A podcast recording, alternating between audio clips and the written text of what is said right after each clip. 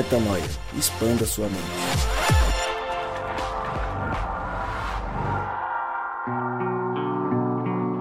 Está no ar mais um podcast Metanoia. Seja você muitíssimo bem-vindo ao podcast Metanoia número 178. Como eu sempre digo, meu nome é Lucas Vilches e estamos juntos nessa caminhada. Lembrando você que toda terça-feira um novo episódio é lançado e você pode acessar todos os nossos conteúdos lá no nosso site, portalmetanoia.com. Apresentar eles primeiro, bater um papo sobre a semana, sobre as dinâmicas da vida, sobre os traumas, as felicidades, por que não, né, Irã? Irã Jacobini, voltou, ele Voltei, voltou. tô por aqui hoje. Você tá bom, Irã? Eu tô bem, você? Já que o Gabriel Zambianco não tá aqui, eu vou fazer pro Irã a pergunta. Tá bonzão? Tá legalzão? Tudo bem. tá legal? Então tá bom. É isso aí. E hoje uma novidade. Novidade, né?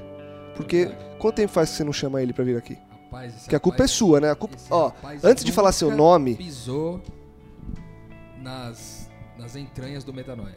olha que absurdo Mas isso. agora ele chegou. Que absurdo. Chegou pra chegar mesmo. Alexandre Alves. O senhor está bem? Não, não, não se acanhe. Opa, não, vamos. Pode soltar a voz, pode chegar Na junto. verdade, não vim antes, não foi por falta de vontade, viu? O seu Rodrigo aqui sempre dificultou o processo. Ele vai dizer Ô, louco. Rodrigo, se defenda. Se defenda. Obrigado, gente, de verdade.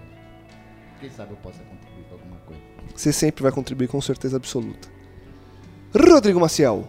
Tamo aí, cara. Hoje um pouquinho se recuperando aqui de uma virosezinha, mas vamos tentar mais uma vez aqui expandir a mente com aquilo que, que o Aba preparou pra gente pra compartilhar aqui. Com certeza.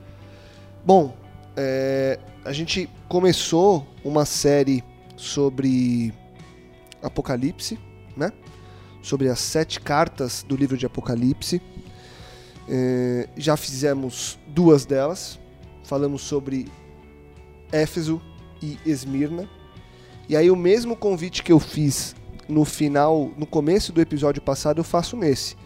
Se você chegou agora no Metanoia, vou te fazer um convite. Volte lá no 176 e pegue toda a série de novo, porque é importante, porque lá no primeiro a gente conceituou um pouco mais o Apocalipse, conceituou um pouco mais as sete cartas como um todo, e a gente tá episódio após episódio entrando em cada uma dessas igrejas, em cada uma dessas cartas especificamente. Então, volte lá para se pontuar, para entender o caminho que a gente está fazendo, porque hoje o tema é a carta à igreja de Pérgamo. Só para conceituar rapidamente, essas sete cartas são sete cartas escritas por Jesus através de João, lá em Pátimos, para sete igrejas da Ásia, mas que são sete cartas que representam perfis de igreja e o que a gente tem feito metanoia após metanoia é traçar o paralelo com o nosso perfil de hoje, de que forma que essas igrejas, de que forma que essas cartas se aplicariam na nossa rotina e na nossa vida cristã hoje. E a gente entra então nessa carta à igreja de Pérgamo para pegar os insights e os conceitos. Quer falar alguma coisa antes, Rô?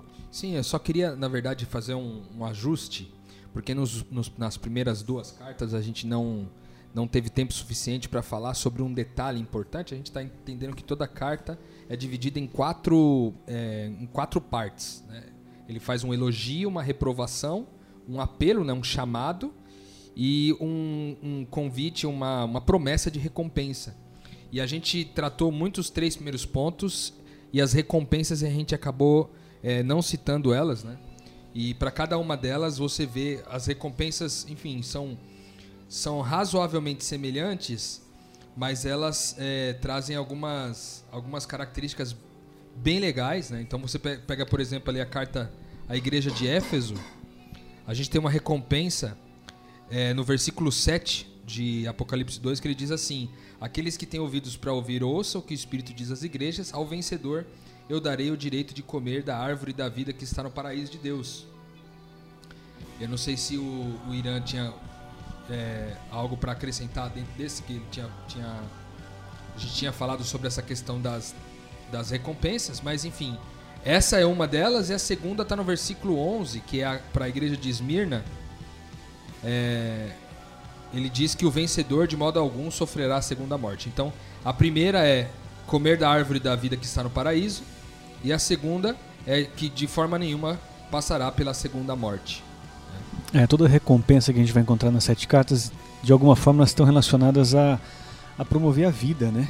E esse é um ponto central no Evangelho. O Evangelho é a mensagem que diz que tem esperança para a vida humana, né? Uma vez que a gente experimenta a reversão daquilo que a Bíblia chama de pecado, né? Pecado é aquele estrago que aconteceu lá, segundo as narrativas da Gênesis, no Éden, inicialmente, que fez com que a humanidade é, se afastasse do propósito de Deus.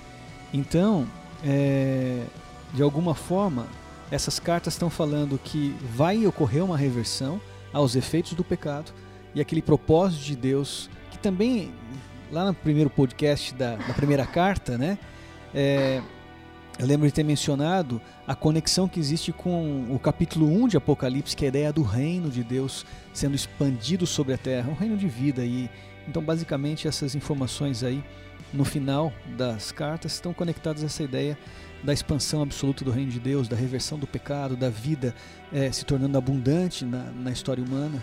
E vai ser descrito de formas diferentes ao longo das cartas. Posso pontuar só um, Por favor, Ale. uma questão sobre essas recompensas que é importante ficar claro que Deus não é um Deus que se preocupa em ser retributi- retributivo sobre aquilo que a gente faz de bom, tampouco sobre aquilo que faz de ruim. Isso é importante estar claro, porque essas recompensas não são algo que ele dará para aqueles que conseguirem, mas é apenas uma inspiração, uma motivação, e isso a gente vai ver mais no contexto da carta de hoje, para aqueles para continuar fazendo.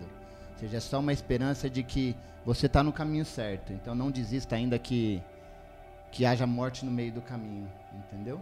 É, e porque é, é, é muito interessante porque o ponto das cartas às igrejas de Apocalipse e toda a Bíblia não é sobre nós. Nunca foi sobre nós. Tem até uma música que fala isso. né? Nunca foi sobre nós, sobre o que devemos fazer. Tudo para você. Eu acho que a carta, as cartas das igrejas do Apocalipse é mais um exemplo de que não é Deus fazendo uma caça às bruxas procurando quem não é fiel dentro das igrejas, entendeu? Deus não está fazendo, nós não está caçando quem está errando. É, isso tem que ser inspirador, porque não é Deus procurando o erro de nós, porque não tem nada a ver sobre nós. Essas cartas das igrejas não tem a ver sobre nós, mas tem a ver como nós estamos participando de um processo que tem a ver que é sobre ele, sobre Jesus. E isso vai ficar mais claro quando a gente falar sobre as cartas, mas só queria trazer esse ponto também. Legal demais, Ale. É, é interessante essa questão da, de da justiça de Deus não ser retributiva, né? A gente está tá sempre batendo nessa tecla aqui no Metanoia, embora alguns textos, como a Ale falou, é, dê, dê aparecer num primeiro momento que ele está fazendo uma questão de causa e consequência aqui, ou talvez de uma meritocracia, né? E, e de fato não, não pertence a Deus isso. Então, são. Se você vê no restante do livro de Apocalipse, existem várias promessas, né?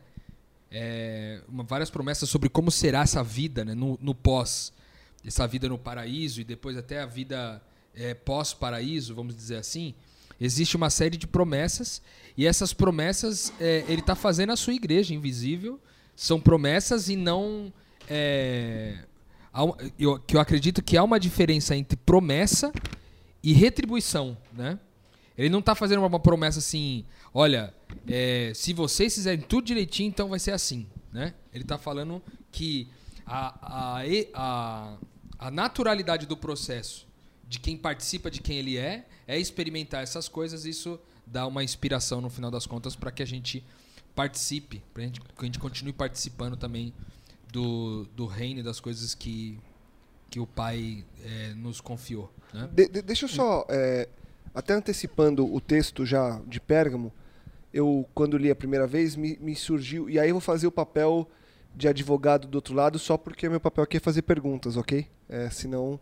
Não, senão nem aqui eu estaria, né? Eu gostei Rodrigo? desse É, negócio de advogado do outro lado, né, mano? Ficou É só meio... pra não. Só pra Ficou não mais falar. leve, ficou mais é, entendido. exato, vou fazer. pô, Ficou interessante isso aí. Enfim, é, no, trazendo para Pérgamo, mas acho que tem um exemplo nas outras primeiras cartas. Lá no final, eu ainda não li, então daqui a pouco eu vou ler o, o, a- o trecho todo. É, na versão que eu peguei, a nova versão internacional, ele fala assim: é, prime- primeiro que ele no, nos penúltimos, no, no penúltimo verso, ele fala assim: Portanto, arrependa-se. Se não, virei em breve até você e lutarei contra eles e com a espada da minha boca. Então, esse se não, na, na linguística, ele parece que se você não se arrepender, eu o farei. É, essa é a primeira pontuação. E aí, na sequência, ele fala assim: Aquele que tem ouvidos, ouça o que o Espírito diz às igrejas. Ao vencedor, darei o maná escondido. E aí eu me apego a essa frase do ao vencedor, darei o maná escondido, e ao senão, trazendo uma, uma, uma é, possibilidade ali. Então, se não houver, eu farei alguma coisa. Isso não vai, e não estou dizendo que sim, estou fazendo uma pergunta, não vai contra essa ideia de que não há um prêmio para quem faz, e sim para quem é um privilégio. Quando você fala que ao vencedor eu darei, é, teoricamente eu não estou excluindo o perdedor e o que é ser o vencedor nesse caso. Estou antecipando um pouco a carta, mas só porque a gente entrou nesse tema aí. Tá, eu, eu quero polemizar um pouco mais, pode?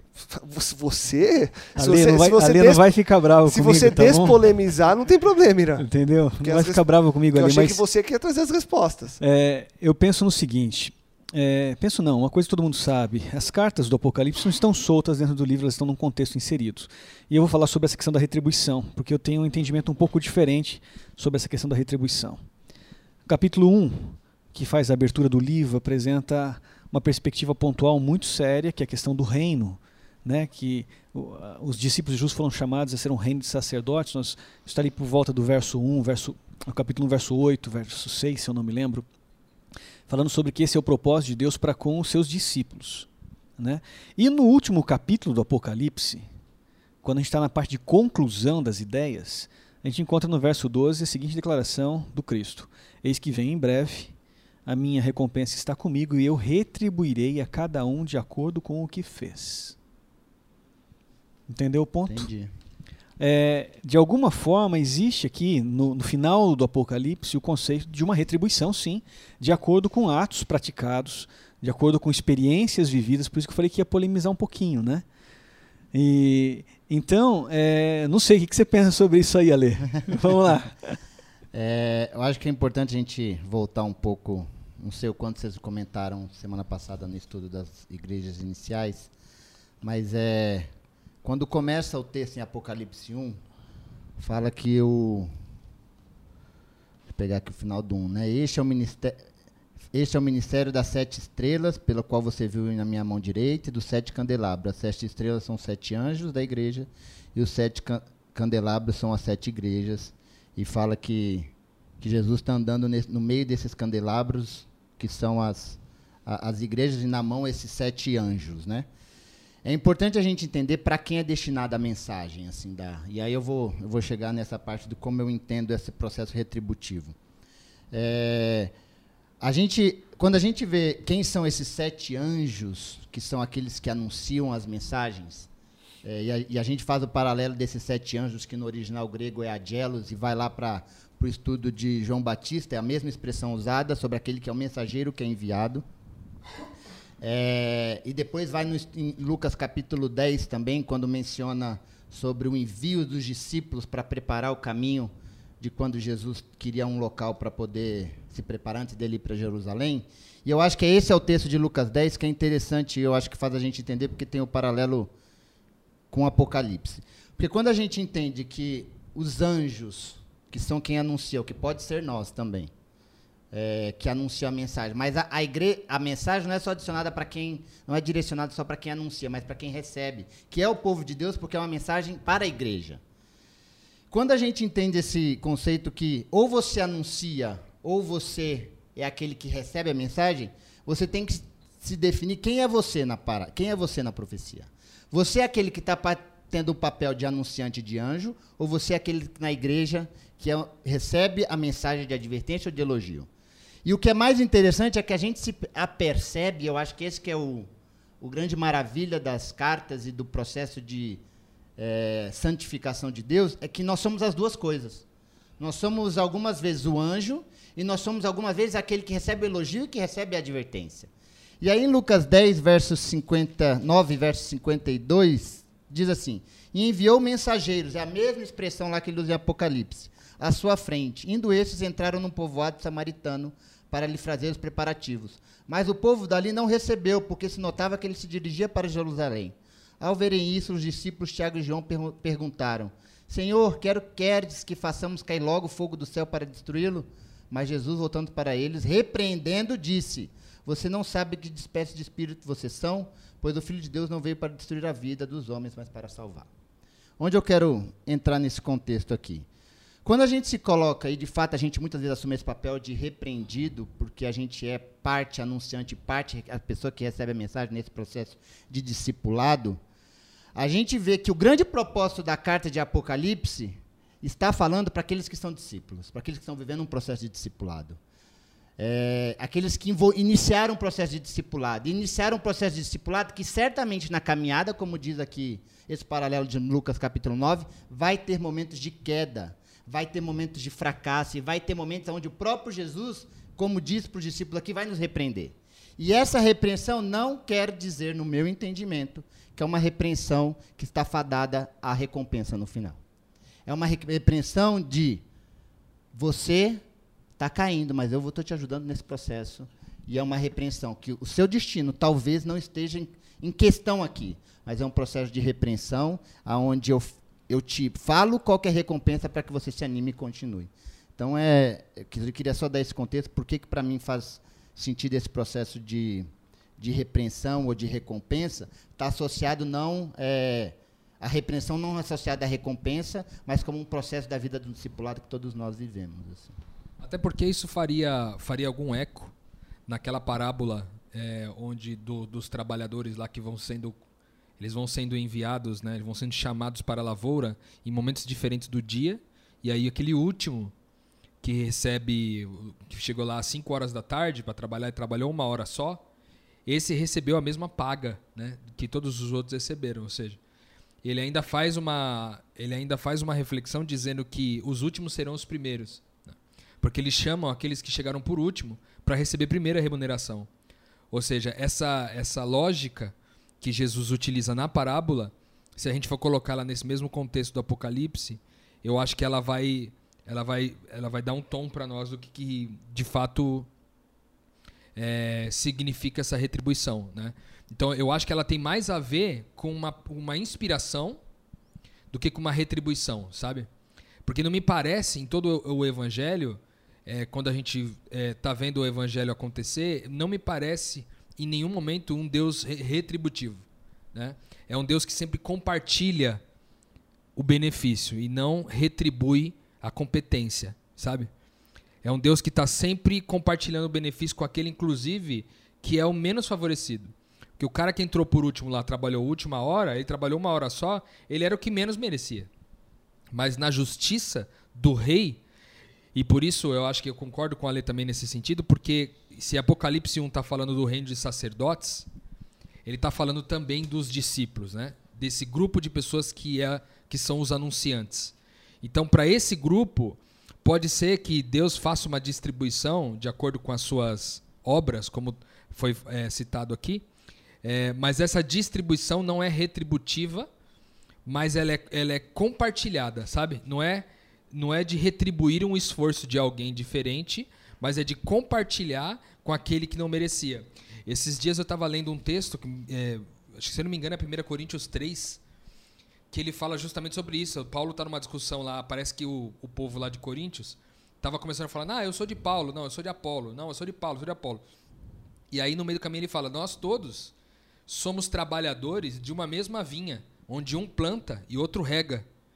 Mas os dois têm é, um propósito em comum, mas os dois contribuem para o processo de plantar, regar e colher.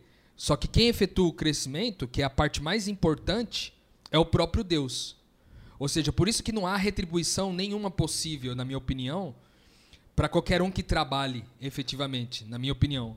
Porque é, não tem a ver com, com se alguém poderia ser retribuído nesse processo, deveria ser o próprio Cristo, porque é ele que é, realiza o crescimento. Mas já que é, não há essa retribuição, então há um compartilhamento de bênçãos que o próprio Deus faz e distribui de acordo com o seu próprio é, beneplácito, beneplácito né? com a sua própria boa vontade, exatamente. É, le- É polêmico. é legal. Tem uma outra forma de ver isso também, e só botando um pouquinho mais de lenha aí, né, no- na fogueira. Hoje já tá quente, a gente vai realmente assar de vez. É, então vamos lá. É, existe uma, uma, uma perspectiva que a gente tem que considerar sempre quando a gente está indo para o texto bíblico, que é a forma como o texto bíblico foi produzido. Evidentemente, o livro sagrado para os judeus era a Torá. Josué, quando escreve o seu livro, ele talvez nunca imaginou que um dia esse livro ia estar anexado ao que era sagrado para os hebreus. E Davi, quando escreve seus salmos, provavelmente ele nunca imaginou que um dia os seus salmos estariam anexados à Torá. E os apóstolos, quando escrevem as suas cartas, eles também jamais vão imaginar que um dia a gente ia ter as cartas desses apóstolos anexados ao Antigo Testamento, que era sagrado para os judeus. Né? Então, esse processo de construção é muito importante, porque quando é, um autor que hoje nós consideramos inspirado, um autor sagrado da Bíblia, ele produz um documento, é, ele não acreditando na autoridade que ele possui, ele começa a citar os autores da antiguidade para validar o seu discurso, né? Tanto que você vai para o Novo Testamento, o que você mais encontra são referências do Antigo Testamento, basicamente as principais referências ali entre Moisés e, e Isaías, principalmente, são as maiores referências do Novo Testamento. Né? E aqui no livro de Apocalipse acontece exatamente a mesma coisa. João ele introduz o livro eh, de Apocalipse aludindo ao mais significativo e transformador evento da história dos hebreus, que é o Êxodo. Né? Logo na introdução do livro, e esse é o ponto-chave. Porque se a gente não compreender que o autor está fazendo alusão a todas as, a- as estruturas teológicas que precedem a escrita do livro, a gente corre o risco de, às vezes, não, não compreender com tanta habilidade, né, com tanta clareza, melhor dizendo, a informação que o autor está propondo. Né? E aqui no, o- é, é tão sério isso que ele, essa conexão que ele faz, tão explícita quando ele fala no verso 5 né, a respeito de Jesus, que é a testemunha fiel, e ele cita o primogênito dentre os mortos. Quem de fato foi o primogênito entre os mortos? Na história da bíblica da humanidade.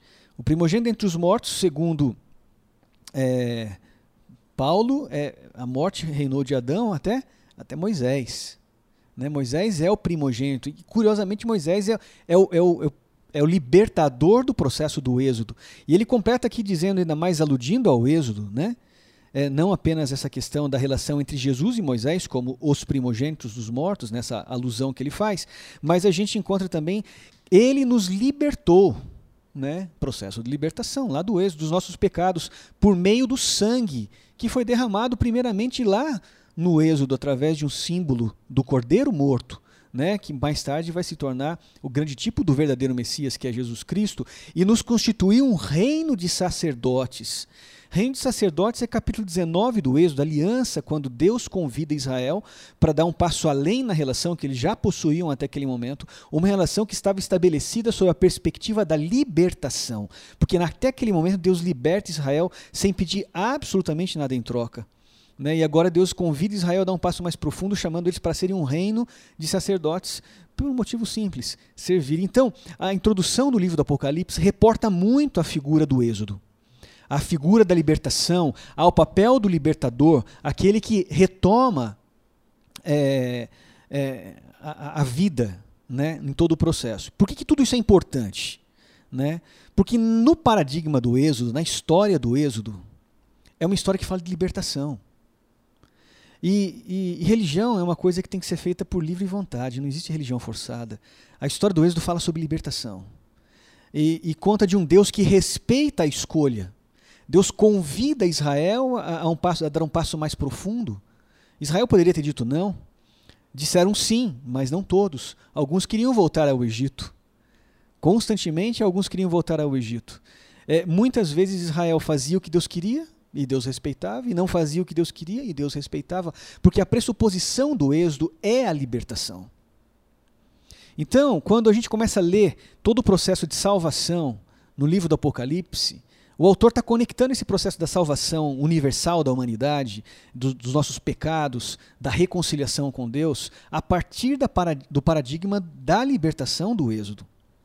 E esse é o ponto, porque se o Deus do Êxodo é o Deus da libertação, então ele é um Deus que respeita a escolha. O que está em jogo aqui no processo de retribuição você pode entender isso ou perceber isso sob duas perspectivas. A primeira perspectiva que eu acho equivocada é quando eu imagino a retribuição apenas sobre uma ótica da obra. Eu faço, e se eu for um cara bonzinho para Jesus, para Deus, então eu vou ter o meu passaporte carimbado, tudo garantido, tudo bonitinho, porque eu tive uma vida impecável. Mas quando a gente entende a retribuição a partir não do conceito da obra, mas a partir do conceito da escolha, então essa retribuição tem a ver com o privilégio, o, o privilégio, o reconhecimento Entendi. de Deus por aquilo que eu quero me tornar. Entendi. A história do ladrão da cruz. O ladrão da cruz não tinha obras que justificasse é, a declaração de Jesus falar que ele estaria no paraíso. Mas a escolha do ladrão da, do ladrão da cruz, naquele momento, mesmo sem obras ausentes em sua vida, né, ela foi suficiente, porque a ideia do Deus libertador é aquele Deus que respeita quem quer entrar no deserto com ele e quem quer voltar para o Egito.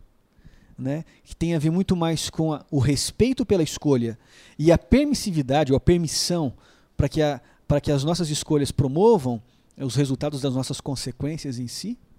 Né? Deus permitir que a gente colhe aquilo que a gente planta, né? que a gente caminhe por onde a gente quer, se é o estreito ou o lago que a gente entre pela porta estreita ou a larga, um Deus que respeita isso, né? E aí talvez a ideia porque a escolha vai inevitavelmente produzir ecos. E esses ecos são as nossas condutas, obras, atitudes, etc. Sim. Então, é, eu entendo que essa questão da retribuição ela tem que ser compreendida a partir da ótica da libertação, de um Deus que respeita, de um Deus que liberta, que restaura, que doa a vida, mas que te chama para um privilégio, para um propósito. Que tem consequências esse privilégio teoricamente, é. porque as consequências no caso positivas que ele citou é. aí, né? E esse, e esse e essa liberdade está conectada ao propósito, que é ser reino de sacerdote, sei lá.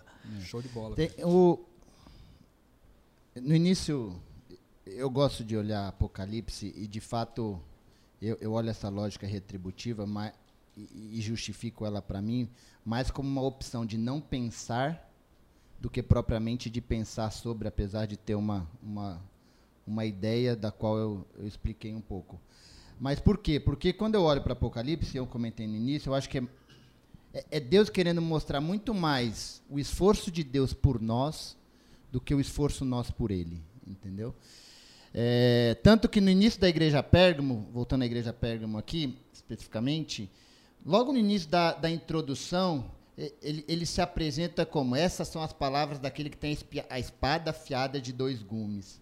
No verso 12, início do verso 12. Quando a gente vai para o verso 16, ele usa essa mesma, volta de novo, a mesma expressão usada, e fala: portanto, arrepende-se se não, aí entra a lógica retributiva, virei em você e lutarei contra eles, contra eles aqui, não é você, porque é eles, ele, tá, ele tá, deixou bem distinto aqui. Com a espada. E, e, eu acho que o foco dessa relação entre verso 12 e o verso 16 é justamente a espada. E quando a gente vai dentro da própria Bíblia, lá em Hebreus capítulo 4, 12, diz assim: Pois a palavra de Deus é viva e eficaz, e mais afiada que qualquer espada de dois gumes. Exatamente a mesma expressão. Paulo usando lá em Hebreus. Ela penetra até o ponto de dividir alma e espírito, juntos e medula, e julga os pensamentos e a intenção do coração. Então, quando eu olho para Apocalipse, eu vejo um Deus dizendo assim: Cara, quem está atuando nessa igreja é alguém que vai constantemente trabalhar na sua consciência e nas suas e no seu coração, para que você seja se arrependa e se converta. Então, mais uma vez, é, é isso que eu digo. Eu, eu, só, eu, eu vou para Apocalipse e eu vejo Deus. Eu não consigo ir para Apocalipse e ver Deus caçando os meus erros, as minhas falhas, para procurar me condenar. Mas eu vejo Deus o tempo inteiro buscando tratar minha consciência e meu coração através da multiforma, multifacetada forma como Deus age em nós para nos mostrar misericórdia e, e, nos motivar a continuar andando, né? Cara, eu gostei muito de uma coisa que você falou aí, Ale, que Aqui no final, quando ele fala, portanto, arrependa-se, se não virei, porque acho que é respondendo até a pergunta do Lucas lá no começo do nosso papo, é, o sinão não tá, ele não tá falando do sinão para Pérgamo. Ele está falando do sinão e apontando uma consequência para aqueles que são os nicolaítas e os seguidores de, ba, de Balaão. É contra eles, tanto que ele fala: se não virei em breve até você e lutarei contra eles com a espada na minha boca. Entendeu? Então, que seria até intrigante, porque em todos os outros ele não fala isso se vocês continuarem. Né? Ele, ele, ele dá, portanto, arrependa-se, ou seja, tome o caminho contrário, né? viva a metanoia, que é o, o arrependimento é o metanoia aqui, né? de, de expansão da mente e voltar, tomar o, o caminho anterior, né? o caminho oposto.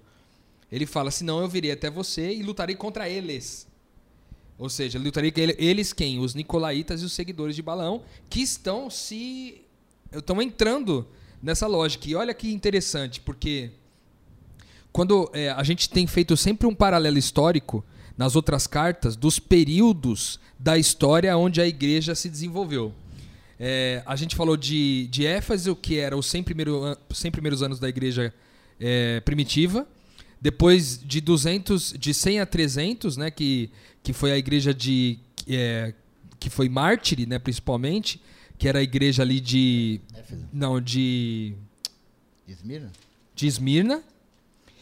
E agora, quando a gente está falando dessa de, de Pérgamo, a gente está falando de um período que compreende o quarto século até o sexto na história. E o que, que aconteceu nessa fase? Nessa fase, é, em, no ano de 313, Constantino assinou o Édito de Tolerância em Milão. Em Milão dando a liberdade ao culto cristão. Só que aconteceu, esse mesmo cara também começou a botar a mão na forma como os cristãos cultuavam. Estabeleceu Roma como a igreja, é, a igreja de Roma como a igreja é, do, dominante, né? Mas ele incluiu vários cultos pagãos, inclusive o dia de adoração ao sol, que era pagão, e ele inseriu em 7 de março de 321. Ou seja, é, você percebe o paganismo acessando a igreja nessa fase da, nessa fase da história. É, em paralelo, você percebe a mesma coisa desse paganismo entrando aqui em Pérgamo. Então é um paralelo que ele faz para dentro de Pérgamo, na igreja histórica do século IV ao século VI, onde houve uma inserção significativa de paganismo na igreja.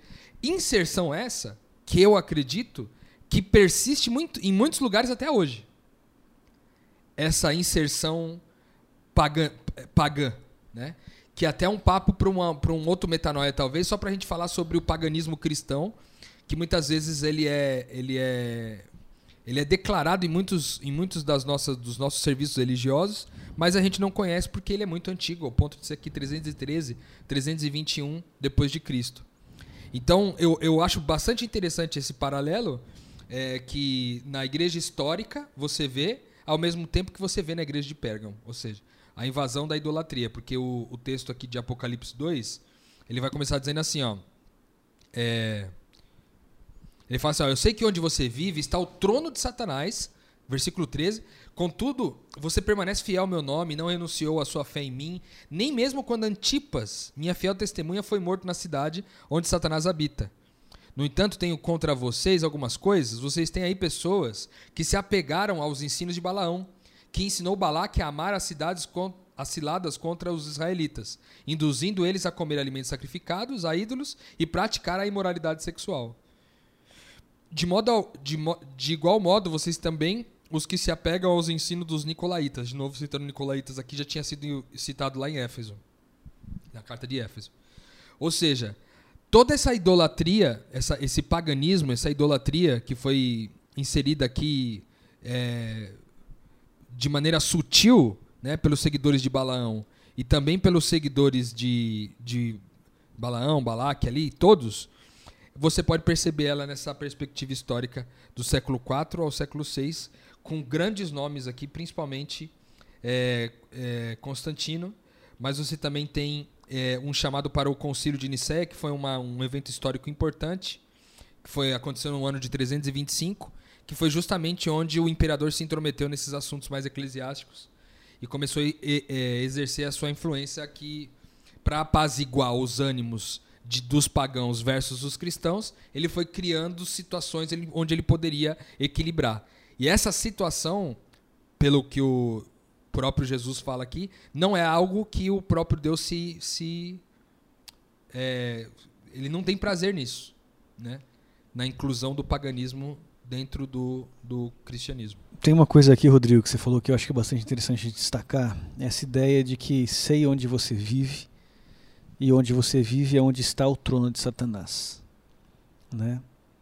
É, basicamente, é, o autor está se referindo à cidade de Pérgamo, especificamente nesse contexto, dizendo que Pérgamo é o lugar onde está o trono de Satanás e esse onde você vive são os discípulos, né? Sei onde você, os discípulos, né? A quem a, a carta é enviada, aos, aqueles que pertencem à igreja de Pérgamo. E isso só cortando bem rápido. Claro. É, isso é um elogio. Uhum. É um elogio. É um elogio. É um elogio. Né? Porque está falando.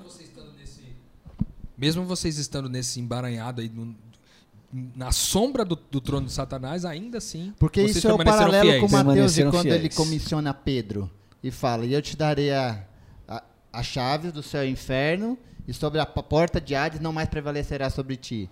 Ou seja, ele está dando uma chave, só tem uma porta. A única porta que ele menciona é do inferno, então é para lá mesmo. Nossa. Então, essa ideia do trono de Satanás, e bem, como a disse, é um elogio, né? É, se a gente considera que as cartas estão falando sobre características da igreja cristã, né? não só ao longo dos tempos, mas hoje, a pergunta que eu acho que a gente tem que fazer é: quem é elogiado hoje? Porque a gente vive em que ambiente hoje? Será que essa ideia proposta aqui pelo autor de que os discípulos de Jesus vivem no, no lugar onde está o trono de Satanás, será que isso se aplica aos nossos dias hoje? Como que a gente é, pode discernir, entender um pouco melhor sobre isso, entendeu? É, eu quero adicionar uma outra pergunta para complicar um pouco mais. Agora é minha vez de pôr fogo aqui. É... Na verdade, o grande desafio é o elogio que depois se conecta à repreensão. É você está no trono de Satanás e eles são elogio, mas você se deixa corromper pelas doutrinas ou pelos conceitos ou pelas ideologias que vivem nesse trono e aí associa aos ensinos de, de Balaão e Nicolau, né? Os nicolaítas.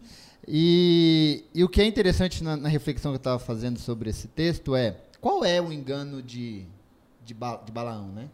Qual é o engano? E eu pontuei aqui que seria armar ciladas, ou seja, ensinar os outros a armar ciladas, ou você mesmo armar ciladas, né? Eu, o texto menciona sobre isso. E aí eu fui num verso, o que seria essa armar ciladas para enganar os outros, né? E aí eu fui no texto de 1 Coríntios 8, 11, que faz a mesma associação ao ensino de, de, de Balaão, que tem a ver com comidas sacrificadas ao ídolos. Então não tem a ver com a objetividade do ensino, porque Paulo em Coríntios fala que o problema não é comer carnes sacrificadas ao ídolo. Existe um problema maior, do que comer carne sacrificada, porque isso não é um problema. Mas ele fala: ora, a comida não nos faz agradáveis a Deus, porque se comemos, nada mais, nada temos de mais e não comemos e se não comemos, nada nos falta. Mas vede que essa liberdade não seja de alguma maneira escândalo para os fracos. Porque se alguém te vir a ti, que tem ciência, sentado à mesa na templo dos ídolos, não será a consciência do que é fraco induzida a comer das coisas sacrificadas dos ídolos? E pela tua ciência perecerá o irmão fraco pela qual Cristo morreu. Então a pergunta que eu deixo para vocês é, é, parece que de alguma forma essa armar ciladas tem a ver com o ensino de liberdade sem responsabilidade que a gente pode dar aos outros ou ensinar outros a fazer isso aos outros, né? Que leva aos outros erros. E aí a pergunta que eu lanço é, cara, é possível agora? Como que a gente vive agora, baseando nosso comportamento no que os outros vão pensar? Porque afinal de contas, se eu faço algo que pode induzir o outro ao erro, é melhor que eu não faça. Será que como que eu baseio a minha vida agora? Eu baseio minha vida sempre no que o outro acha, no que o outro deixa de achar? O que vocês acham sobre isso aí? É, eu acho que são duas questões, são duas questões importantes aí. A primeira dessa de estar é, alocado nós os discípulos, né, trabalhando ali onde o, o próprio trono de Satanás está estabelecido. Posso ampliar que... um pouquinho essa ideia do trono? É, duas ideias assim para a gente pensar. Primeiramente é no contexto de Pérgamo, segundamente no contexto do Êxodo, né? É, no, no, contexto de Pérgamo, Pérgamo foi uma cidade que pouco antes, alguns anos antes de, de Jesus, é, um, um, rei romano estabeleceu o culto de adoração ao império, ao imperador e ao império, né? Então, o trono de Satanás, essa, essa, essa, expressão cabe bem aqui no contexto da cidade de Pérgamo, porque isso é um contexto bem local. Era onde existia o templo, onde se oferecia o culto ao imperador. E a gente não pode esquecer que, nessa época, já no final do primeiro século, os cristãos já haviam experimentado a perseguição instituída pelo Estado, pelo Império Romano. A partir do incêndio de Roma, né, provocado por Nero, a acusação contra os cristãos. Na verdade, até antes, porque quando a perseguição contra os judeus explode dentro do Império Romano, isso afeta os cristãos que, porque o cristianismo essencialmente era judeu naquele tempo, né? Então, eles já estavam sendo vitimados pelo Império naquele momento. E a cidade de Pérgamo exatamente é o símbolo máximo dessa devoção ao Império, né? Devoção àquilo que o Império propõe. É, reportando ou transferindo todo esse conceito imperial ao Êxodo, o que a gente encontra justamente lá no Êxodo é um império que também tem um sistema de opressão e de perseguição contra aqueles que não querem viver dentro do sistema. Né? É uma cadeia de comando que começa no faraó, oprimindo é, todo mundo que está abaixo dele, é, em nome da liberdade, em nome do, do desenvolvimento, do progresso, do bem-estar, porque era isso que o Egito simbolizava. Só olhar para as grandes cidades que o Egito construiu ao longo do tempo. Né? É, então, de alguma forma, o império que promove essa aparente prosperidade, ele é um império opressor. Né? E é diante desse império opressor que Deus levanta um libertador lá no Egito. E é diante de um cenário parecido que Deus levanta um libertador na história do cristianismo, na pessoa de Jesus Cristo. Né? Alguém que é, a gente percebe aqui no texto que os discípulos, aqueles que seguem é, vivendo a partir da lógica de Jesus, agora eles estão sendo elogiados porque eles conseguem permanecer em pé na casa do adversário, né? do grande adversário. Porque a palavra Satanás é a palavra adversário lá, nas raízes do hebraico, aramaico, né? Então, é, é esse lance do Mas trono se a gente de Satanás. para hoje, Ira, essa esse é o questão do ponto. trono, né? Porque a gente está falando de um poder opressor também. Né? Uhum. A gente está vivendo sobre muitos muitas poderes lógicas né, opressores. opressoras, né? é, Principalmente as questões dos sistemas econômicos, dos sistemas políticos que, e religiosos. e religiosos que, de uma certa forma, privilegiam uns e vão Em detrimento de outros. outros que são sempre a maioria, no caso, É. né? Eu acho que talvez as, as duas perguntas estejam bem alinhadas, tanto a sua quanto a do Alê, porque eu acho que é, de um lado você tem é, os discípulos sobrevivendo e permanecendo fiéis em meio a toda essa opressão, ou seja, não, não tomando parte nessa opressão é, das potestades, né, dos principados e potestades, que são as instituições desse mundo, mas ao mesmo tempo é, eles também tendo um cuidado especial para não chocar irmãos né, que foram que são mais fracos na fé, mas que também foram salvos por Jesus.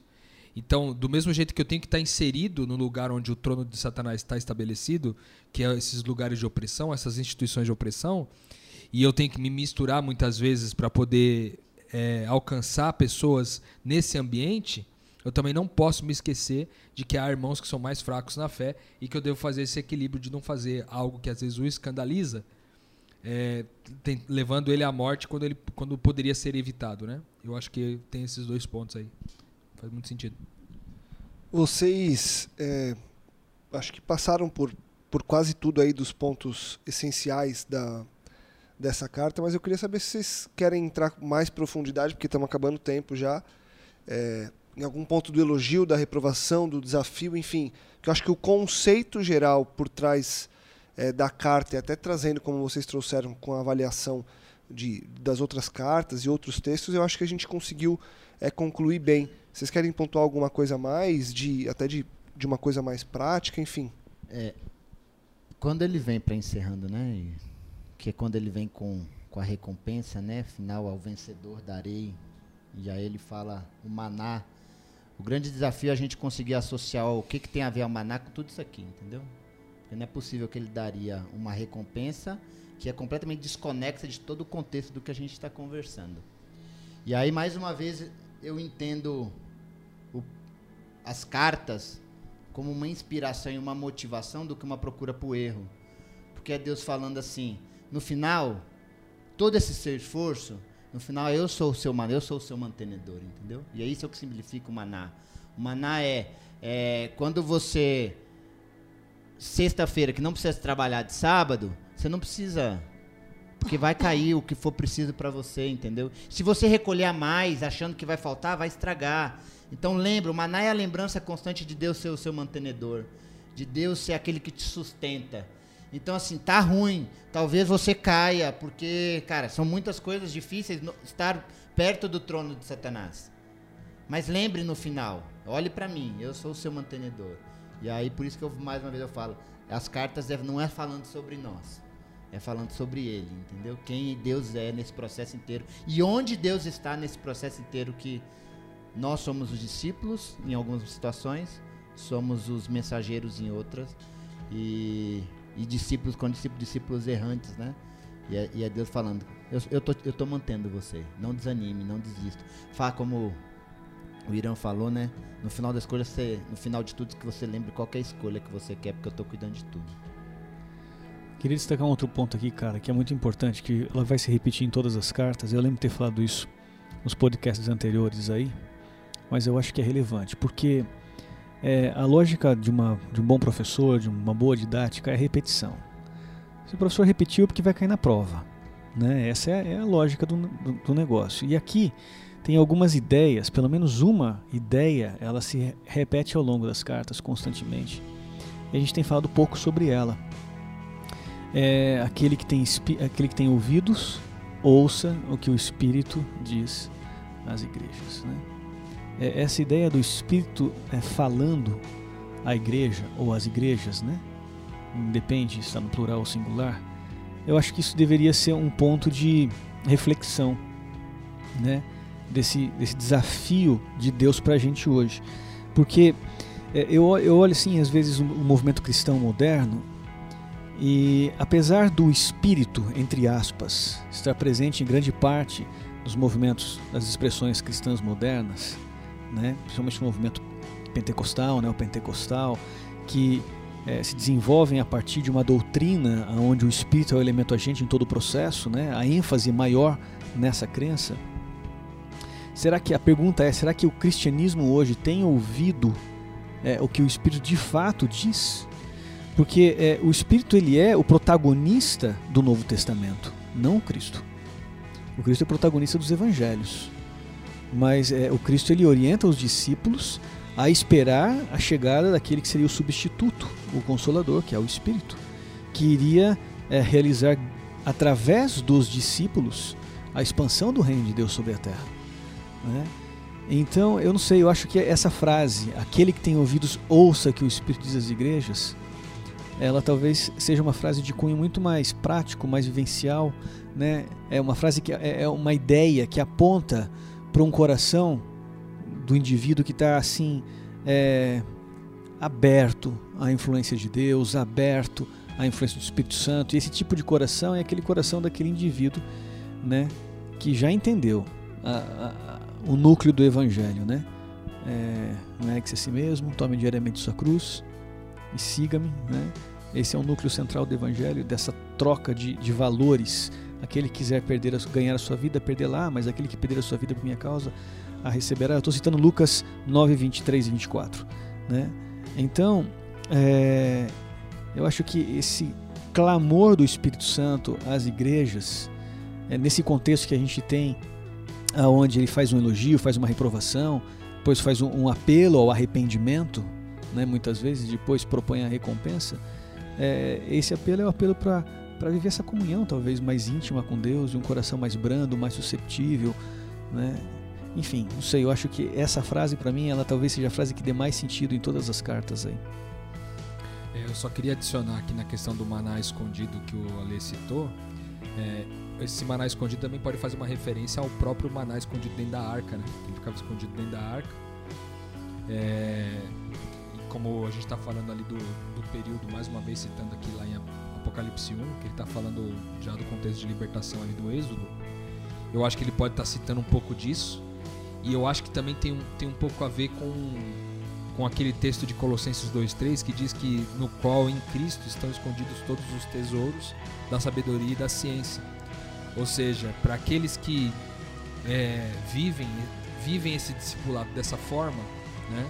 para aqueles que permanecem fiéis, mesmo onde há é, contextos de exploração e opressão, é, o Deus dá a esses o maná escondido, ou seja, esses tesouros escondidos da sabedoria e da ciência, é, é, são revelados a todos aqueles que, que fazem esse trabalho.